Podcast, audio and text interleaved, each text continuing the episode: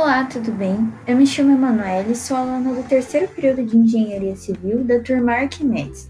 E hoje eu vou fazer uma resenha a respeito dos capítulos 7 e 8 do livro A Startup Enxuta, escrito pelo autor Eric Reis. Espero que goste.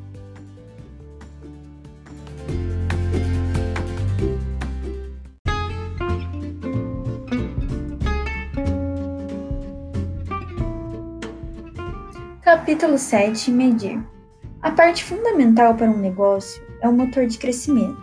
Isso é o que garante que a empresa não fique estagnada. Existem três tipos. O primeiro deles é o motor de crescimento recorrente. Funciona retendo os clientes existentes e já geram um constante fluxo de receita. O foco não é ganhar um novo consumidor. Por isso, não são feitos grandes investimentos no marketing nesse sentido. Em vez disso, são oferecidas novas funcionalidades ou serviços melhores, para os consumidores atuais usarem o seu produto de maneira mais frequente. Já o motor de crescimento viral tem o objetivo de fazer com que os próprios clientes façam o trabalho de marketing pela empresa. A consciência sobre o seu produto se espalha entre seu público-alvo por meio do boca a boca.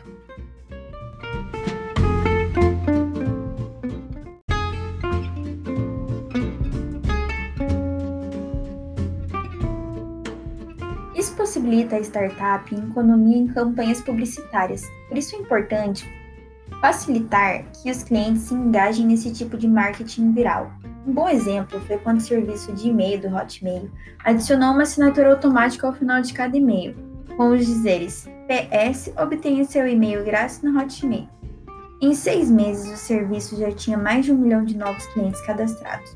O motor de crescimento pago é o último método dependente do investimento em marketing, como por exemplo, com publicidade online paga.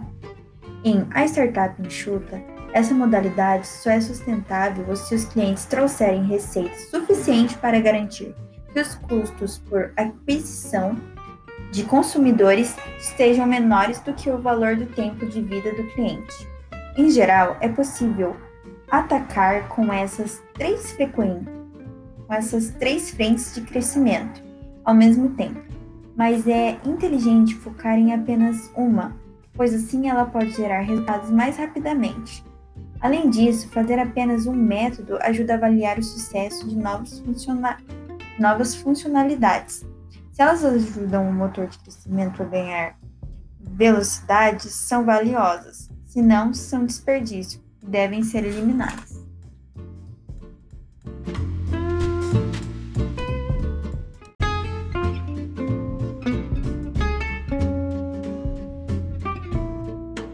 Capítulo 8 Pivotar Uma das descobertas mais importantes da filosofia de Lean foi que você não pode trocar qualidade por tempo. Se você está com problemas de qualidade agora, os defeitos resultantes vão te atrasar no futuro. Para acelerar, as startups enxutas precisam de processos que forneçam um ciclo natural de feedbacks, processos adaptativos que te forçam a investir na solução de problemas que estão desperdiçando tempo. Conforme esses esforços preventivos geram resultado, você naturalmente consegue voltar a crescer e se desenvolver. Um método recomendado pelo autor Eric Reis para identificar a causa raiz de problemas são os cinco porquês. Em suma, o trabalho das startups nunca está finalizado.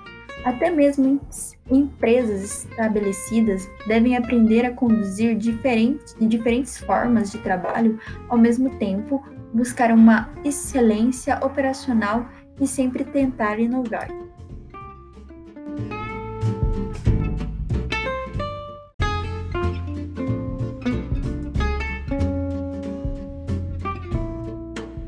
De forma diferente das empresas tradicionais, as startups precisam ser administradas de uma maneira diferente das estabelecidas, sendo que o objetivo é encontrar um modelo de negócio sustentável. Com a análise de A Startup Enxuta, é capaz de entender e aplicar uma abordagem para testar as suas premissas principais e, na sequência, construir um modelo de negócio sustentável. Além disso, terá a habilidade de desenvolver rapidamente um protótipo de produtos e melhorar continuamente a partir da experiência dos clientes e dos ciclos de aprendizado. Bom, esse foi o meu resumo a respeito dos capítulos 7 e 8. Espero que você tenha gostado.